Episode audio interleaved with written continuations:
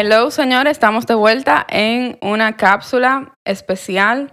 Esta vez tenemos de invitada a una diseñadora de producción y directora de arte dominicana que ha participado en numerosos largometrajes y en el mundo de publicidad también, que es Giselle Madera. Bienvenida.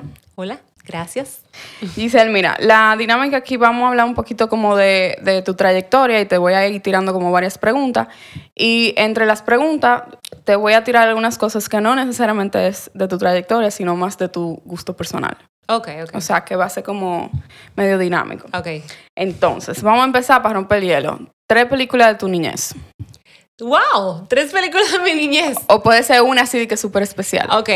La historia sin fin, o sea, la historia sin fin. El clásico. Eh, Willy Wonka, o sea. Pero Willy Wonka de, estamos hablando de. Perdón, mi niñez, mi cariño, mi bella niña preciosa. Eh, para los que no nos están escuchando, o sea, no nos ven, puedan ubicarse. Exacto, mi niñez eh, realmente, ok, voy, realmente no se hizo cuando yo estaba viva, sino que yo la veía cuando chiquita, porque Claro. era de, exacto, era bastante Era- reciente, tú ves, más o menos. Entonces, esa. Eh, y otra de mi niñez, yo creo que Esas, esas, son las que te vienen. como que las que me vienen así. Entonces, hablando de tu niñez, una pregunta. ¿En tu casa son artísticos o tú fuiste di que la primera así que dijiste me voy por aquí? Para nada, exactamente. O sea, mi familia es. Bueno, mi papá es ingeniero y mi mamá es eh, economista. Y realmente mi papá, en lo que él quiso estudiar en un principio era arquitectura, pero no la pudo terminar de estudiar, terminó estudiando ingeniería, se dedicó a eso toda la vida y en mi casa en verdad ninguno, o sea, no, no, ninguna rama de arte, nada, o sea, nada. De repente vine yo y dije, papi, quiero estudiar publicidad. Y eso te vino, o sea, ¿por qué publicidad, por ejemplo? Porque yo no sabía lo que quería estudiar, como todo el de mi generación. Eh, o sea, bien grunge, así, bien 90s. Y realmente porque yo siempre sabía como que yo no quería hacer algo de lo que yo escuchaba que todo el mundo hacía, o, o estudiaba medicina, mercadeo, economía. O sea, yo no, a mí no me interesaba nunca nada de eso. Pero siempre me gustaba el arte, siempre me ha gustado la fotografía, siempre me ha gustado muchis- hacer muchísimas cosas, nunca puedo estar como tranquila. Todo lo mío como bien, siempre crafty, así con la mano. Y eso era lo que más no se era- acercaba. Exacto, pero no era como que, que en mi casa me enseñaron a hacer nada que tenga que ver con arte, o sea, era una cosa como que normal yo y en verdad yo entiendo que fue como, bueno, está bien, pues voy a estudiar publicidad a ver qué es. ¿Y te gustó? O- Eh, no. o sea, mis dos primeros años de carrera me encantaron la, estudiarla, porque los primeros años eran clase de dibujo, clase de, de historia del arte, clase de, de, de mucho arte, o sea, muchísima materia, todo lo que tenía que ver era con arte y todo lo que teníamos que hacer era manual y teníamos que construir objetos en tridimensionales, o sea, teníamos que hacer muchísimas cosas que tenían que ver con el arte Y creatividad. y creatividad. Pero cuando pasó esa parte y entonces vino la parte de estadística, mercadeo eh, y una serie de cosas, sociología, que bueno, me terminó gustando esa parte de la carrera, la sociología, que de hecho medio la aplico ahora en lo que hago. Eh, ya cuando vino esa parte me di cuenta que no, que la publicidad no era lo que yo quería hacer. Lo- y salí de la carrera, la terminé, pero salí de la carrera como llena de dudas. O sea, era como que, ok, me gustó de todo un chin, pero yo no sé nada específico. ¿Y qué tú hiciste después de publicidad? Tú, tú te fuiste a Argentina. Ajá, pero antes de irme a Argentina realmente no fue tan rápido. O sea, yo terminé la carrera trabajando ya eh, como relacionadora pública de una institución escolar. Pero era porque yo necesitaba trabajar, o sea, no era porque eso era lo que yo quería, a, a lo que yo me quería dedicar. Y duré cuatro años trabajando ahí. Y, y, o sea, después de graduada del de la universidad y todo, seguía trabajando ahí. Luego me casé y cuando me casé hace muchísimos años, muy bien joven, yo tuve unas vacaciones bien largas y ahí yo conocí, en ese periodo de vacaciones, a una amiga que trabajaba en, en- en comerciales de televisión. Ya ella sí se fue por esa área, o sea, ella y yo estudiamos juntas la carrera y todo, pero ella sí se fue por el área de la publicidad, pero por el área de audiovisual. Y a través de ella fue que yo conocí el mundo audiovisual. Ah, y yo buenísimo. llegué de la vacación y repuse mi carta de renuncia. yo no sabía lo que yo iba a hacer, porque yo estaba recién casada, yo no tenía cómo pagar mi, mi casa, nada, pero yo renuncié y dije que me voy a dedicar a eso. Y nada. Y después de ahí, entonces, Argentina. Exacto. Después de ahí sí, cuando trabajando conocí el área del departamento de arte, porque ahí, cuando empecé a trabajar empecé haciendo lo que sea que apareciera. Yo lo que quería era tener un set, yo lo que quería era filmar, yo quería vivir esta vida de de repente tengo que irme a buscar una locación en San Pedro de Macorís, hoy en la mañana, a las 10 de la mañana, y de repente en la tarde tengo que llegar y armar una carpeta de trabajo para presentarla. O sea, como que esa, Esa vida- adrenalina. Exacto, ese rush a mí me encantó. Y lo que sea que yo podía hacer en un set, yo estaba ahí. Hice vestuario, hice asistencia de producción, hice locaciones, hice casting, hice todo lo que se podía imaginar que existía. Y ahí conocí el área del departamento de arte. Y cuando me di cuenta que eso era lo que me gustaba realmente, ahí fue que yo me fui a estudiar a Argentina. Eh, O sea, una trayectoria antes de tu, Sí. de tu y no me cuente otras vidas pasadas que he tenido también, que la hice simultáneamente con eso, más complicada.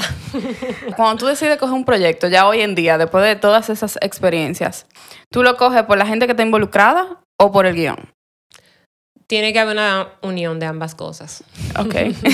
y un poco también lo que le está diciendo. presupuesto, claro. presupuesto. Claro, sí, sí, sí, no, porque también hay que, tú sabes, de- no solo de amor vive el hombre, ni de arte. Muy Pero bien. realmente yo, ahora mismo, en esta etapa, me lo preguntaste en una etapa muy, como en un momento muy crucial. En esta etapa que yo estoy ahora mismo, yo decidí que yo voy a trabajar con un crew que me guste. O sea, que nos sintamos que hay una, no que me guste porque me gusta su trabajo, sino porque haya buena química entre Claro. toditos. Y porque el guion me parezca divertido, que tenga algo que me parezca divertido, aunque realmente lo que más eh, sí yo me, me guío es por quién está involucrado en el proyecto. Eso es lo que me da más tranquilidad. Porque claro, no es lo porque es la gente del día a día con la que no va a pasar mucho tiempo. Claro, es que esto es un régimen militar. O sea, hacer una película, hacer un cine, o sea, hacer cine es como un régimen militar. Yo, yo decía, hace un par de meses yo hice esa misma comparación y es como que tú te vas a una misión Sí. literalmente y esa gente se vuelve tu guerra. La última, la penúltima Ajá. película que yo hice, yo me sentía que yo estaba en un campo de concentración, en una guerra, aislada del mundo. O sea, ¿tú 100%. entiendes? Exacto. Entonces, es muy importante con quién tú estás trabajando. Si tú pudieras volver en el tiempo y evitar un momento donde tú hiciste, te sentiste que hiciste el ridículo, estamos hablando de vida en set, ¿qué momento fuera? Muchísimas veces, pero al Uno así que principio. resalte. Al principio, yo no entendía que, dónde estaba la cámara. Yo trabajaba en los sets, pero yo no entendía dónde El organigrama del, del set en Claro, que eso tiene todo un organigrama. O sea, Claro. porque obviamente yo no venía del mundo del cine, yo no estudié cine. O sea, a mí nunca me. Yo empecé a trabajar en el medio y empecé a aprender de, la- de cine trabajando en el cine en ese momento. Y yo no sabía nunca dónde estaba la cámara, yo no entendía. Yo simplemente buscaba cosas, hacía, resolvía. Yo era una PA, yo hacía lo que sea que me dijeran que hiciera. Y siempre yo me metí en medio del plano, pero yo no entendía lo que yo estaba haciendo. O sea, yo para mí yo no estaba entendiendo. Yo Y ahí como- te gritaban, Giselle. y hubo un día así que me gritaron en el medio, pero Giselle, tú siempre te metes en el medio del cuadro cuando tú... Pero delante de todo el mundo, o sea, era un comercial de televisión así, yo parada así, frisada, de que yo no te puedo explicar. Eso ha sido uno de los momentos más embarazosos, o sea, embarazosos, se dice. Sí, Es, es como embarazoso. A mí me pasó, ajá, a mí me pasó que en mi primer trabajo, que era una pasantía, me acuerdo yo, yo estaba en el departamento de vestuario y me dicen, no, que ve a limpiarle la chaqueta, que era un, era un video musical, ve a limpiarle la chaqueta. Y yo voy a limpiarle la chaqueta. Él, él está parado en el set, Ajá. pero yo no me di cuenta que el director estaba agachado explicándole cómo iba a ser la toma. Ya, y tú vienes... Te... Y yo vengo a limpiar mi chaqueta y él se, o sea, él, yo interrumpí la concentración de él porque Claro. yo, me, yo me metí en el medio y yo veo que así en cámara lenta, tipo película, se para el director.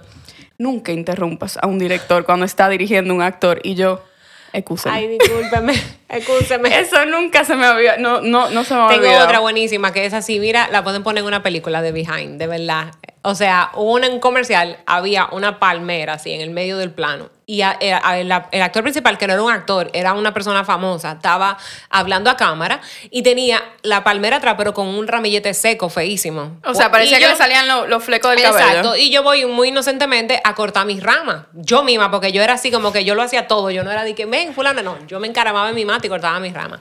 Y el tipo de la junta de vecinos me voció de lejos así.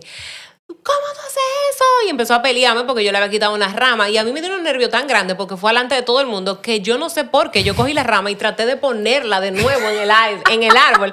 Y el productor me voció. Dije, ah, pero la va a pegar de nuevo. O sea, encima que metiste la pata, va a seguir. Voy a- o sea, ya tú sabes, porque los nervios así como que te agarren en medio de la nada. Ok, ya que tú no compartiste un momento embarazoso, un momento o un proyecto así que tú te lo gozaste de que hasta lo último. Puede ser por la gente, puede ser por lo que te tocó hacer. Bueno, eh, hay dos proyectos que para mí fueron como muy, muy bonitos de trabajar. Ahora se han ido acumulando más en los últimos años por esa decisión que tomé. Claro, muy importante. Pero eh, Te puedo mencionar una película que hice en México hace dos años, que me encantó hacer ese trabajo porque el crew era, o sea, había una paz y una armonía entre todo el mundo, que fue un proyecto muy bonito, muy bonito de trabajar, lo que me demostró que realmente en cine no tiene por qué existir ese, ese, esa mala onda a veces que existe, no que siempre pasa, pero muchas veces pasa por el rush, por el estrés, tú sabes, que son cosas que se acumulan. Ese proyecto no fue así, o sea, había como una armonía, había un respeto, fue muy bonito, incluso fue, y, y, no te voy a decir que era un proyecto sencillo, era un proyecto retador y además era con personas, tú entiendes, que me, que me intimidaban un poco en cierto sentido, porque son personas que, que, trabajan, tú sabes, que son directores de otro país. que, tienen una media trayectoria. Claro, que tienen una trayectoria. Sin embargo, era todo lo contrario, se respiraba como un respeto, ellos me respetaban a mí, yo los respetaba a ellos, o sea, había como una, una muy bonita química. Ese fue un proyecto que nunca se me va a olvidar en la vida, o sea, de verdad. Y aparte de todo, que fue filmado en una zona hermosa de México, que para colmo me, trajo, me traigo todos esos recuerdos conmigo. O sea, que esa película para mí fue una maravilla. además que conocí un crew mexicano que se quedaron conmigo como amigos. Y otra película, obviamente, también, pero porque fue mi primera película más retadora de como diseñadora de producción y directora de arte, que, y fue una película local que fue Veneno. Pero aparte de todo, la película, para mí, hacerla, o sea, porque yo siempre he sido fan de Jack Veneno de toda la vida, o sea, yo me sentaba a ver la lucha libre con mi papá, o sea, era una vaina ya de que surreal. Que venía ahí de, la nostalgia de la niña. Exacto. De hecho, mi familia me relajaban porque yo estaba trabajando en esa película, era de que, que la vida no puede hacer así contigo, que tú te, o sea, tú jalas las vainas, como tú eres, una, tú eres obsesionada con Jack Veneno y te tocó hacer una película, o sea, tú cómo por eso. O sea, que la contraparte de esa pregunta, si yo te pregunto así, de que una que, que tú has pasado trabajo, fue veneno. No, porque yo no pasé trabajo. No pasaste trabajo. O sea, se pasa trabajo como en toda la película, pero no, no fue un trabajo que yo te pueda decir que... o sea, he estado en peores. O sea, que, he pasado más trabajo de ahí. ok, entonces, hablando de pasar trabajo, un proyecto que te haya puesto algo en específico o que te dijeron, ok, tienes que construir esto, tienes que transformar esto y tú dijiste, yo no sé cómo lo voy a hacer. Algo que de verdad tú hayas dicho en el momento. Que hoy en día tú obviamente dices, ay, yo, pero yo lo hice, lo logré. Pero en el momento tú decías que tú no sabías cómo tú lo ibas a lograr. Varios momentos, sobre todo al principio, que tú sabes que te piden, o sea, y más como, ¿qué te puedo, ¿cuál de todos los momentos? Porque fueron muchos. Hubo, ah, bueno, hubo una vez una película hace muchos años, una película con unos italianos que vinieron a filmar aquí. O sea, esa fue tal vez mi segunda película, mi tercera película en la vida ever. Había una situación que sucedía en, una, en un hospital, pero de repente el director cambió el guion y la situación sucedía en una morgue. Pero aquí, en ese momento, no, bueno, todavía no se puede filmar en una morgue real, porque por, causas obvias, ¿verdad? Y de repente yo tenía que construir una morgue. Esa fue mi primera vez que yo me quedé como, ¿Y cómo yo empiezo? O sea, ¿cómo tú construyes una morgue? ¿Y dónde busco referencia de una morgue? Si aquí mismo es, medio difícil ese tema. Esa me acuerdo yo que fue la primera vez que yo sentí como ese miedo de, ok, que yo, o sea, ¿cómo, ¿por dónde empiezo? Una morgue, así, él lo quería con la pared metálica, con toda la puerta metálica, o sea, yo no, yo no, en ese momento me, me, me bloqueé, tú sabes, pero obviamente uno sale adelante, empieza a llamar gente, empieza a llamar amigos, loco, vamos, ayúdame como ahí, empezamos a hacer el proceso, la, la, la, y ahí yo aprendí, eh, obviamente fue un proceso que me enseñó muchísimo también, y después de ahí salimos a camino, y o sea, ya después de ahí sí, viene muchísima historia más, pero esa fue mejor la primera vez que fue como, oh, shit. Dino un celebrity crush. Alguien así que tú dices, no espero encontrármelo por favor nunca porque no voy a poder disimular. Diablo, mira, yo tengo uno así que no sé, bueno, debo de ser fiel a, a mis orígenes y a mi niñez, pero voy a decir uno que de verdad, y, estuvo aquí recientemente, pero para mí Gael García uh. es uno de las, o sea, un crush así de toda la vida. Sí, yo sé, eh, yo soy más alta que él y todo, I know. pero de verdad, ese tipo es mi crush, así mi crush. Además que buenísimo actor, pero para colmo, o sea, para mí es bello. Y mi crush así de que de niña, de chiquita, de toda la vida ha sido Brad Pitt, pero ya es un don, don Brad, ¿tú entiendes? Sí, pero como Entonces, hay que guardarle su respeto. Hay que guardarle su respeto. ok, ¿qué tipo de proyecto tú quisieras hacer o estás loca por hacer, pero todavía no lo has hecho? Un proyecto que yo estoy loca por hacer y no lo he hecho.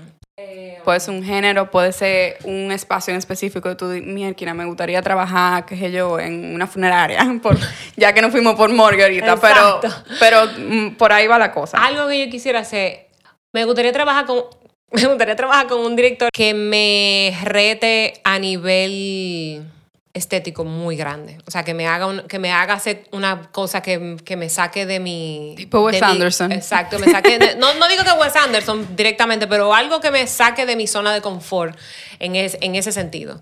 Porque a veces uno tiende como a acomodarse y, ya, y todavía estoy como esperando una película en donde yo me sienta que me están retando en ese sentido.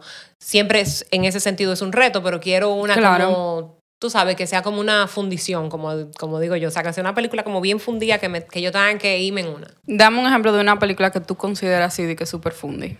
Ya que me dijiste fundida. Para yo tener un, un, un parámetro de más o menos de lo que tú me estás diciendo. Porque fundida para mí no necesariamente puede ser fundida para, para Wow, ti, para pero- mucha gente. Claro, no. eh, deja- tengo que ponerme a pensarlo, en verdad, así, de que instalarme a pensarlo. Así de que, que te llegue de primera. Uf. Es que tú me dijiste Wes Anderson, ya me pusiste Wes Anderson en la cabeza, pero no es lo que no es de quien No, quiero hablar. no, pero, pero, eso no, eso no es fundido. Exacto, eso no es fundido, eso es una gente que Eh, tiene pila de estética. Exacto, y muchas Em, reglas. muchas, sí, muchas reglas, mucha simetría. Es más, de hecho, no quisiera trabajar con Wes Anderson porque la psicorrigidez que debe de tener ese tipo visualmente Sí. debe de ser bien fundido. Eh, Estuve bien fundido. Ese, ese otro nivel No, no de- me viene, te la voy a deber esa. Ok, Te la ok. voy a deber. Yo, yo creo que en un ratico te la saco. Eh, ok, una pregunta. ¿Tú encuentras que la industria del cine, eh, tanto a ni- a nivel local como a nivel internacional, es un medio masculino, femenino, un poco de ambos? Más o menos como tú lo ves. Depende en la etapa. O sea, yo, al principio que yo empecé a trabajar en esto, yo siempre era la única hembra en una bané, por ejemplo, para ir a ver locaciones. Yo era la única, siempre. O sea, siempre el productor era hombre, la- el DP, los asistente de cámara, gripería, gaffer, todo el mundo siempre así, había sido hombre. En mi área es más fácil encontrarse una mujer trabajando en el departamento Claro. de arte y vestuario, obviamente, pero en el resto del crew eh, son, eh, eran hombres, básicamente. O sea, era como que un 95% del crew era hombre. ¿Qué ha ido pasando a través de los años? Que como la mujer ha tomado más eh, empoderamiento de sus decisiones y ya no, no se cuestiona ni le importa lo que le diga el otro, o sea, eso no es una situación de que, ay, no voy a estudiar cine porque es muy sacrificado, o sea, yo ya no escucho eso, en mi época sí, cuando yo era joven empecé, sí, las mujeres decían, ay, no, yo tengo que sacrificar mucho mi familia, tengo que dejar a mis hijos mucho tiempo, tengo que hacer esto, ya no, ya nosotras como que encontramos, le encontramos la vuelta, le buscamos la manera y ahora sí hay muchas más mujeres que en áreas donde yo nunca pensé que íbamos a llegar, sobre todo aquí en este país. Y entonces ahora últimamente me ha pasado que tú de repente tengas una, una oficina de, de producción de una película y tú te das cuenta que el 80% somos mujeres Sí. en todas las áreas. Entonces, son, bueno, te lo digo y me engranojo, o sea, creo que así es que estamos y vamos a seguir avanzando así. Y ahora que tú mencionas eso, por ejemplo, tú dijiste que te casaste. ¿Tú tienes hijos? Sí, tengo una niña. Ok, yo no sé si te ha pasado, porque me ha pasado de- después que yo empecé a trabajar en cine, que me preguntan si es sostenible la vida de cine a nivel de a futuro, de que si yo pensando en casarme, hijo, o sea, como cómo tú logras ese balance, porque al final, independientemente de que tú no te tengas que mudar de la capital, tú tienes que pasar muchas horas y, y son como que horarios realmente que no son normales. O sea, tu esposo, por ejemplo, trabaja en cine. Empezó hace tres años a trabajar en cine. Increíblemente. Yo tengo casi 20 años trabajando en cine y ahora hace tres años él empezó a trabajar en cine. Ahora está enamorado del, depart- del departamento del cine y ahora ya somos los dos que estamos en este problema. Ahí- más- ¿Tú encuentras que ahí es más fácil el balance? No, es más difícil porque él era un stay at home dad, como dicen en inglés. Ok. Y nosotros teníamos ese balance, o sea, él para él era mucho más fácil porque él era músico y lo bueno, él es músico, pero él, a eso era que él se dedicaba y era mucho más fácil obviamente para él manejar los tiempos. Claro. Él podía estar mucho tiempo más en la casa, si tenía que hacer una grabación era más controlable y cuando yo quedé embarazada y tuve a la niña, era mucho más él el que estaba involucrado en, en estar con ella, tú sabes, y, en, y en llevarla al colegio, buscarla que sé cuánto cuando yo tenía una película, porque las películas realmente sí te consumen Sí. demasiado tiempo, mucho tiempo. Eh, y ahí teníamos un balance y nosotros no encontramos ese balance al punto de que nosotros no necesitamos nana ni, ni persona que nos asistiera en la casa porque nosotros mismos nos encargábamos de todo. O sea, yo... Como, además que mi trabajo me lo permitía. Por la misma razón, que yo duraba un mes, dos meses en una película, pero yo terminaba y podía durar, puedo durar un mes en mi casa, ¿tú entiendes? Tres semanas en mi casa y uno se la, se la busca. Se la va la balanceando. La verdad no es para todo el mundo el estilo de vida. O sea, tú tienes que ser una persona muy abierta, ambos, la familia completa, porque realmente abierta en el sentido de, de no tener prejuicios en cuanto a las cómo debe de ser el trabajo, dónde están Claro. las reglas de cómo debe de ser el trabajo, dónde están las reglas de cómo debe vivir la mujer, cómo, dónde están las reglas de cómo deben ser criados los hijos. O sea, cada familia, cada situación es muy particular. Lo que tiene que haber es una apertura de mente y un respeto. Entonces, 100%. en mi caso, que antes que mi esposo no se dedicaba a esto, él siempre me respetó muchísimo. O sea, él nunca fue una persona de que, ¿qué tú haces que no has llegado a tu casa? O sea, cuando yo veía amiga mía que el, que el esposo la llamaba preguntándole cosas así, tú sabes, yo me lo encontraba eso bastante injusto, porque como que, loco, trabajando y este es mi trabajo. O sea, como Sí, no, y son unos horarios que no, no es y como... no es normal, o sea, yo puedo salir a un set a las 5 de la mañana de mi casa y fácilmente me dan las 2 de la mañana del otro día y no he llegado. Entonces, estoy trabajando, o sea, lamentablemente Claro. sí, este trabajo es así. Entonces tiene que haber un balance y tiene que haber un respeto. 100%. Eh, en tu proceso, por ejemplo, cuando te llega un guion, ¿qué es lo primero que tú haces? Leerlo. Pero tú eres de la gente, por ejemplo, que lo lee y va buscando de una vez referencia o tú te tomas tu proceso, lo lees primero y después tú decides, ok, vamos a hacer un breakdown ahora. Sí, yo, yo hasta cuando doy clase lo digo. Para mí los guiones hay que leerlo tres, cuatro veces. Para cuando tú eres la- una de las personas creativas del que va a coger ese guion y lo va a convertir en algo. Claro. Porque estamos en una primera lectura, que es donde tú entiendes la historia. O sea, no es verdad que tú coges una historia y empiezas a dividirla en pedacitos. Desde que tú la empiezas a leer la primera vez, no se te mete en el sistema. Entonces, tú tienes que tener como una primera lectura. O bueno, yo tengo que tener una primera lectura de guion, eh, de entender la historia. Y después yo vuelvo y lo leo. Y en, cuando yo vuelvo y lo leo, empiezo como a sacar cuáles son los sets que yo veo. O sea, que, que veo que salen en la película. Hago mi listado, en el guion, perdón. Hago mi listado de todos mis sets y empiezo entonces, a partir de ahí, a buscar referencia. Y mientras busco referencia, hay otro momento en donde vuelvo y me leo el guion y empiezo a tomar anotaciones. ¿Qué yo me voy imaginando? Eh, ¿qué, ¿Qué cosas me vienen a la cabeza?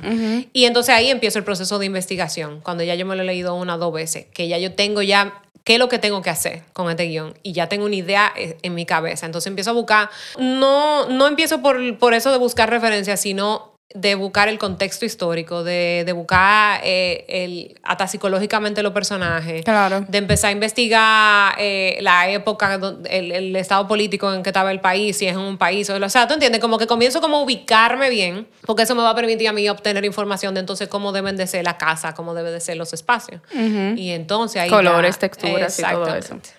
En tu trayectoria completa, ¿qué obstáculo tú dirías que fue algo que tú te diste cuenta, ok, yo tengo que aprender a hacer esto? Ejemplo, tengo que aprender a hablar con la gente, porque es lo más esencial para mí, lo que más difícil se me ha hecho. O sea, como algo que tú entiendes que dentro, no nada más dentro de la industria del cine, sino dentro del departamento de arte, tú, es una herramienta que tú has necesitado.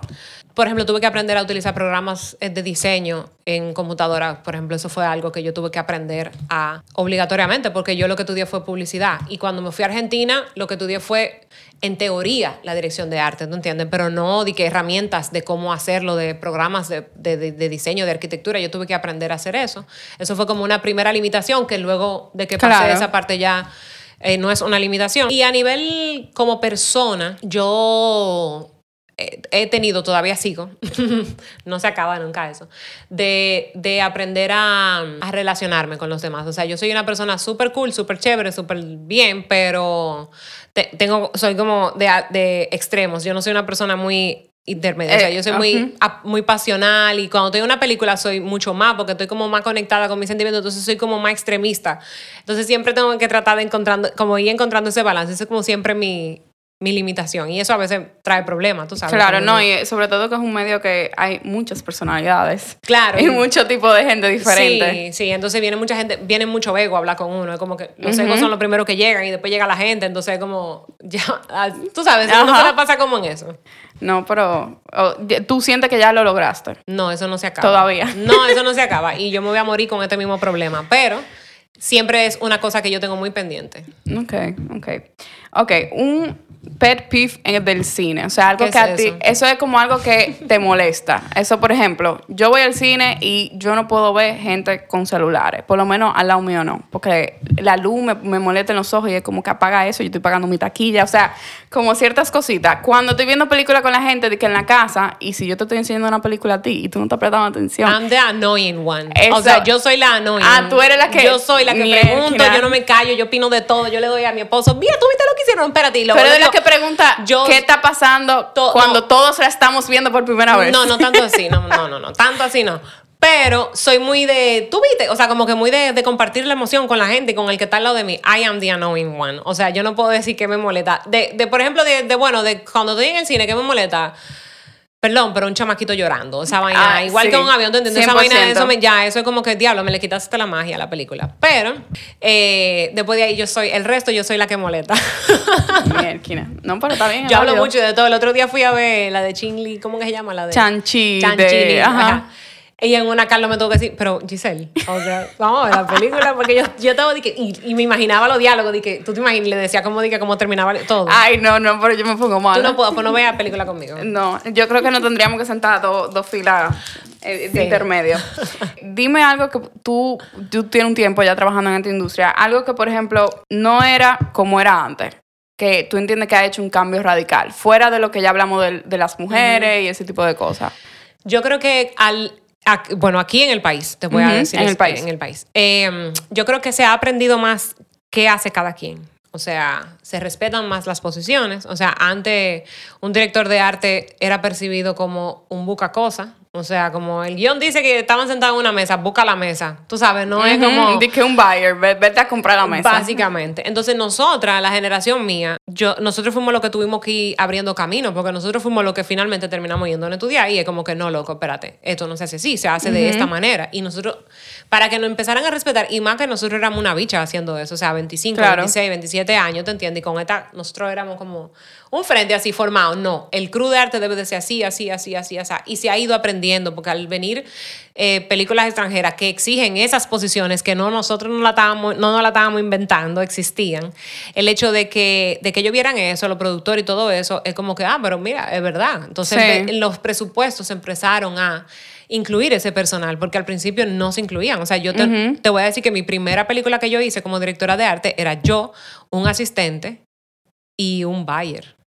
Y Tres listo. gente. Tres personas que de las tres yo era una. O sea, yo tenía que montar los sets, yo tenía que desmontar los sets, yo tenía que filmarlo, yo tenía que buscar vaina en la calle. O sea, todo, todo lo teníamos que hacer en tres personas. Y así yo hice mi primera película hace, qué sé yo, 16 años, 15 años. Lo que afuera le llaman guerrilla style. Porque Pero- eso, tres gente. Eh, tres gente, o sea, para que tú entiendas. Y así se hizo esa película. Y después se fue incluyendo más gente, como que no, loco, espérate, que tres personas. Claro. Porque además, al principio también, cuando, como aquí no había una ley de cine, digo, en ese momento tampoco había ley de cine, pero sí había un intento y unas ganas y la gente, y ya se estaba empezando como a mover eso. Pero antes de eso, aquí no se hacían películas. Entonces, de repente nosotros lo- empezaron a hacer películas. ¿Qué me importaba a mí? Yo con dos personas más, sí, también yo la hago, ven. Que yo lo que quiero es hacer la película, ¿tú entiendes? Claro. Entonces, en ese momento era eso lo que estábamos. Por eso era que era guerrilla. Era como que todo el mundo lo que quería era hacer películas, no importa cómo. Pero ahora tú piensas un chimán. Yo no, mi amor, a mí me dicen eso y yo me quedo en mi casa mejor porque yo no, yo- como dice un- un- el constructor que trabaja conmigo, yo no salgo de mi casa para hacer trabajo. Muy, muy importante. Ok, dame algo que es lo que más te gusta de esta industria. Lo que más me gusta, Ujú. que es muy libre. O sea, que es muy abierto. O sea, todos los proyectos son diferentes. De todos los proyectos se aprende. Para mí eso, como esa libertad que tiene el cine, el, de traba- el que tiene el trabajar en cine, es lo bonito. De- bueno, te puedo decir que yo conocí mi país entero trabajando. No fue de que yo explorándolo. Ni que así, me voy para tal Ajá, sitio. Y eso me enseñó a explorar mi país. Entonces, a claro, partir y de te eso, enseña a valorarlo también. No, no es que yo no te puedo explicar. O sea, yo para mí mi país es Porque conocerlo así, teniendo que investigar y, le- y leer Ajá, mucha historia y todo eso, o sea, tú le, le, le, le suma un valor que Ajá. realmente no, no está si tú simplemente llegas a un sitio, ay, me dieron un tour aquí. Exacto. Pero, y tú sabes si el tour que te están dando es verdad de lo que te están No, y de diciendo. hecho ahora yo, o sea, ya, ya nosotros mi familia, mi, mi esposo y yo y mi hija, lo tenemos de como costumbre, o sea, como estilo de vida. O sea, nosotros siempre terminamos un proyecto, nos vamos de la ciudad porque nos gusta eso. Y, y eso me lo Claro. dio a mí el cine. Y fue como que yo empecé así como, Carlos, pero mira, yo fui a filmar en tal sitio una vez, tú no soportas y vamos. Y entonces íbamos y de repente, wow, pero el viaje fue chulísimo. Y entonces después ahí, el fin de semana que viene, ¿qué vamos a hacer? Y, y empezamos como a buscar sitio por conocer. Y eso fue a través del cine que yo lo aprendí. Que, ah, pero eh, algo que no te gusta del cine y que quisieras que cambie. Los horarios y los presupuestos. Lo sentí ahí eso. Sí, porque es que yo siento que una cosa va como atada a la otra también. Y, o sea, como que a veces que yo digo, pero no tiene que ser así. ¿Por qué hay que trabajar tantas horas? O sea, yo soy de las personas, por ejemplo, que cuando yo estoy trabajando con un crew, yo tengo como meta que en mi crew nadie va a trabajar más de 12 horas. Yo no soy de la gente que se siente orgullosa de que, uh, amanecimos montando ese set. No. Yo no creo en eso. El- Eso usted acaba con la persona. Usted amaneció montando ese set, busque que usted tuvo un problema de coordinación. Al menos que se te haya caído el mundo, temblar la tierra. Claro, hay cosas que, Claro. se- que son ajenas a ti. Pero hay, hay cosas que yo digo que como que... el- Sí, pero la, gran mayoría se pueden evitar. es la misma industria que te lleva a veces a eso. O sea, tú entiendes que tú vas a un proyecto y de repente tú dices, loco, necesito tres días para construir eso, tres días, tres días, tres días, pero no, te lo dan un día antes el dinero. Y de repente hay que hacerlo porque ya tú estás metido en el proyecto y entonces tú en un día tienes que hacerlo todo y los horarios se convierten en una locura. Entonces, eso, esa es la única parte del trabajo que, que yo digo que, que se puede mejorar, que puede, que Claro. puede ser diferente totalmente. Ok. Eh, ¿Tú te consideras una cinéfila? No. No. O si te pregunto, por ejemplo, un director de que casi que, de que tu top, que te encanta, que tú Mira, ves toda la película. Yo no me acuerdo ni el nombre de mi hija. O sea, para que tú entiendas. Yo no soy una persona cinéfila, o sea, yo no soy una persona de que, que memoriza. Yo no me memorizo. Mira, yo soy groupie de, de, de músicos. O sea, a mí me encanta la música, yo soy grupo de música. Ah, pues te de va a gustar esta groupie de música y todo. Y yo, a mí no me pregunte cuál es el álbum favorito de fulano, de que, no me pregunte nada de eso, quién es el artista que canta. Yo oigo música y me la disfruto y la gozo. Lo mismo con el cine. Yo no sé quién la hace. Yo la veo y me gustó, me gustó. Ok, ahora que tú hablaste de música, imagínate, tú ves que todo- toda la película a veces tienen como unos momentos que hacen un montaje y a veces, por ejemplo, qué sé yo, Rocky, cuando estaba entrenando y te ponen muchos momentos juntos con una música. Si te pusiéramos una cámara encima y estamos grabando un montaje de Giselle Madera en armando una película, ¿qué música a ti te gustaría que te pusieran en esa escena? Me puedes decir género si no te acuerdas del artista, pero para tener un poquito la idea de la onda. Ok, la idea de la onda, mira, depende del día en que yo me levante. Hoy, por ejemplo, yo me levanté en Alanis Morissette, en el disco de 1995. Uh. Y te puedo decir que si yo tengo que montar un set ahora mismo, yo pongo ese disco.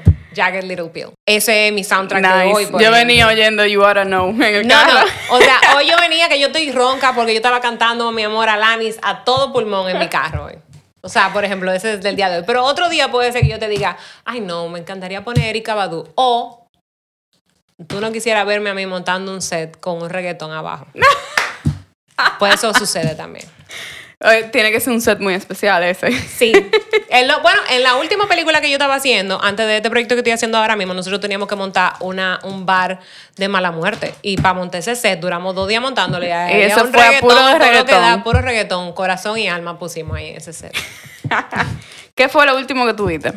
Lo último que yo, ¿Qué viste? ¿Serie, película? ah, lo que te dije, la, La de, de chin, Shang-Chi. chan, chin, chin. Ok.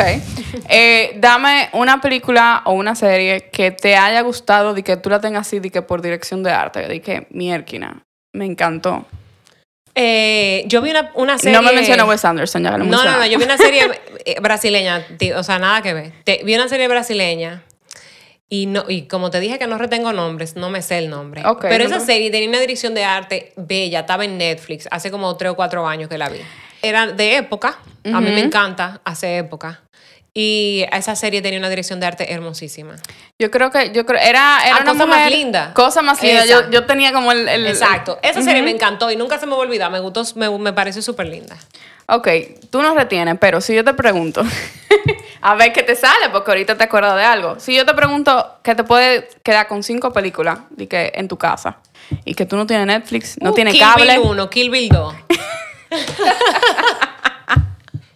sea, yo soy fan de Kill Bill, o sea, tú De no que te a otro nivel. A otro nivel. Yo creo O que usted sea, es la, persona, la primera persona que, que yo escucho que, es fan de Kill Bill. Yo amo a Quentin Tarantino, pero esas dos películas para mí son así de que a.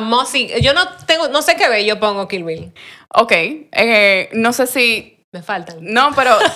pero está bien, te la cojo, te la cojo. Pero esa pregunta puede ir un poco enlazada con la siguiente y es, imagínate que tú estás en un apocalipsis de zombie y tú tienes que elegir a tres personajes de cualquier mundo, película, saga o lo que sea que tenga ahí contigo.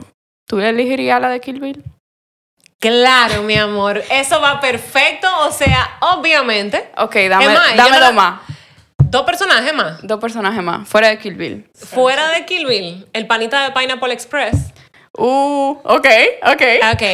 Y. wow, de los zombies. Eh, bueno, y Gael García, porque ya, porque te ahí Claro, hay, floreteando. hay- hay un balance. Hay un balance. un poco de todo. Hay acción, defensa, seguridad, y romance. lo responsable, lo necesario y romance. Sí, me, me gusta, me gusta ese balance.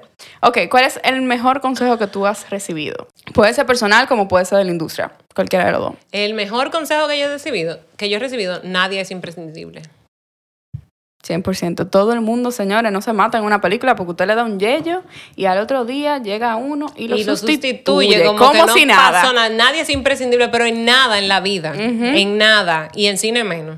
Luego estamos, miren 100%. tranquilos, que no estamos salvando vida, aquí no se está muriendo nadie, aquí lo que estamos es picando salami para un product shot, ¿ok? Entonces tranquilos. ¿Qué mensaje tú le quisieras dar a la gente que se quisiera dedicar a dirección de arte, producción?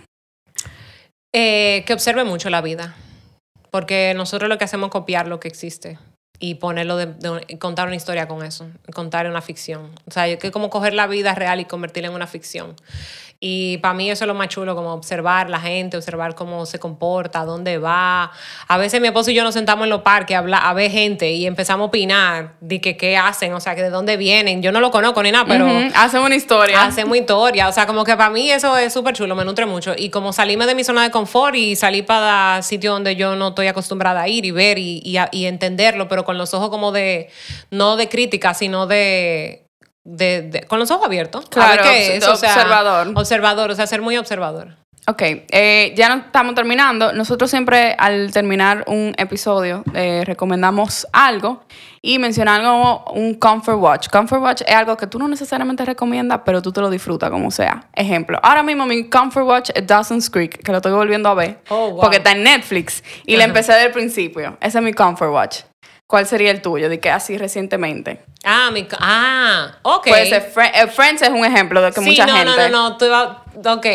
Da- yo creo que tú lo No, tienes. Sí, pero es que no es un comfort, no, es que a mí me encanta ver toda esa serie de, que de, de investigación y asesinato y vaina de eso. Eso es mi comfort, así. Yo di que no, no sé qué ver, yo pongo esos documentales de asesino en serie o me pongo de que, Uh. eh, qué sé yo, serie de, series que tengan que ver con Te voy a recomendar una que tiene que ver con, con ese güey que se llama Doctor Death, que es con uno de los de Dawson's Creek, pero ya adulto. Ok, ok. y es, es muy buena porque va por, por ese lado, eh, como de medicina, pero tiene que ver como que con muerte, etcétera. Eh, Ah, pues, la voy a sí, te la, voy a, te la recomiendo ahí. Ok. ok, recomendación entonces, fuera de Comfort Watch. Algo así que tú me puedas recomendar y que mira, ve esto. Wow. Puede ser viejo, no tiene que ser nuevo. Conchale, que tú me sacas fuera de base siempre. Yo no Al- retengo. algo así Ay, que tú digas, mira, esta, esta película me encanta por esto o aquello.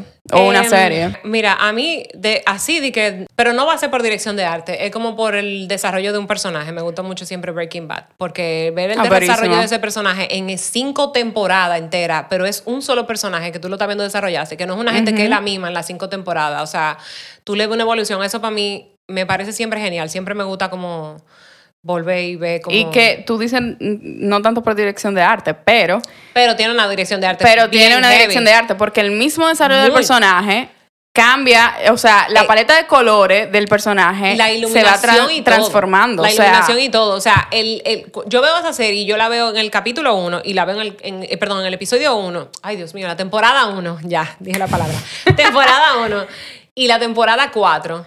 Y tú vas viendo que en la temporada 1 todo está más iluminado. Y en la 4, siempre que entran en la casa, está todo en penumbra. Y nada más entran los haces de luz de los rendijas de cortina, por ejemplo.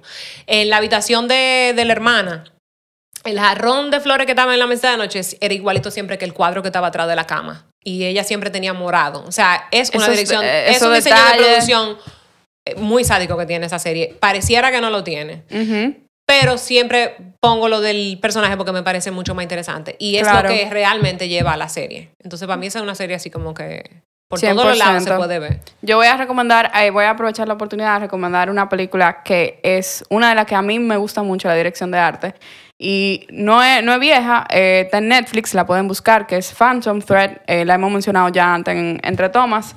Y a mí me encantan los period piece, cosas de época, Ajá. porque honestamente tú Ay. hacer una dirección de arte con cosas de época bien hecha, Esta me llama serie, mucho la atención. La que yo acabo de ver también de ajedrez, ¿cómo que se llama? Dila. Oh, Tú te eh, tienes que Queen's saber su nombre. Gambit. Esa misma. que dila. Dila, dila, que tú te tienes que saber ese nombre porque yo no me iba Dila, a acordar. Queen's esa, Gambit. Esa serie yo me la vi en, do- en una no- así, en una noche y una mañana.